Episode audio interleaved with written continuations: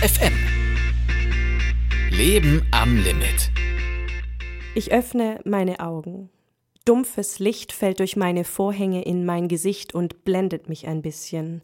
Und mir wird klar, mein Wecker hat mich heute im Stich gelassen.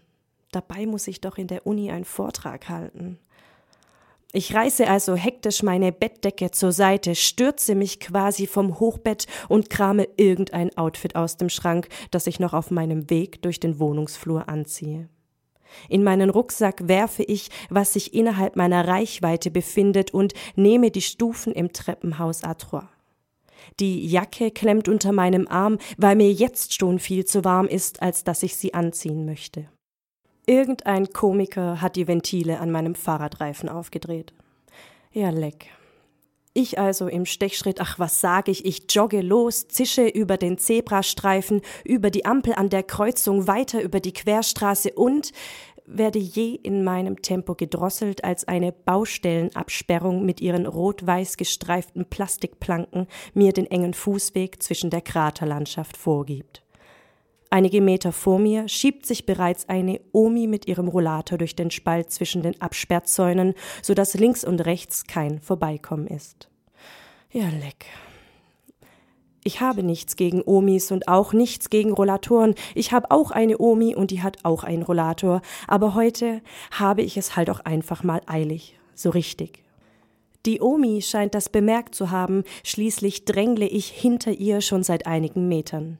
Hektisch blickt sie nach hinten, nach vorne, nach hinten und wieder nach vorn, versucht größere Schritte zu machen. Atmen, atmen, hat der Arzt gesagt. Ihr Puls schnellt trotzdem in die Höhe und ihr Mund wird trocken, weil die Speichelproduktion bei dem Hechelatem nicht nachkommt. Zentimeter für Zentimeter bewegen wir uns nach vorne und ich habe das Gefühl, dass die Zeit rast, während die Omi es nicht tut. Ihre Schritte sind jetzt mittlerweile hüftbreit. Ein leichter Schweißfilm hat sich am Dauerwellenansatz gebildet. Sie wirft immer wieder einen Blick über ihre Schulter zu mir. Die kleinen Rollen ihres Wägelchens glühen. Hätte der Rollator einen Tacho gehabt, wäre dieser bestimmt überdimensional ausgeschlagen. Noch einmal im Leben ans Limit gehen. Ich fühle mich ein bisschen schlecht, als ich direkt aus der Baustellenöffnung herauspresche und aus dem Augenwinkel sehe, wie sich die Omi erstmal schnaufend auf ihren Wagen setzen muss. Aber ich habe jetzt keine Zeit für Gefühlsduselei.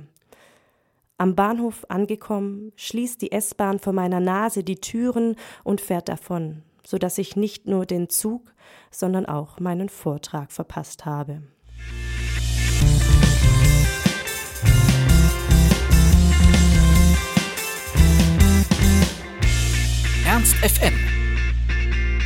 Leben am Limit.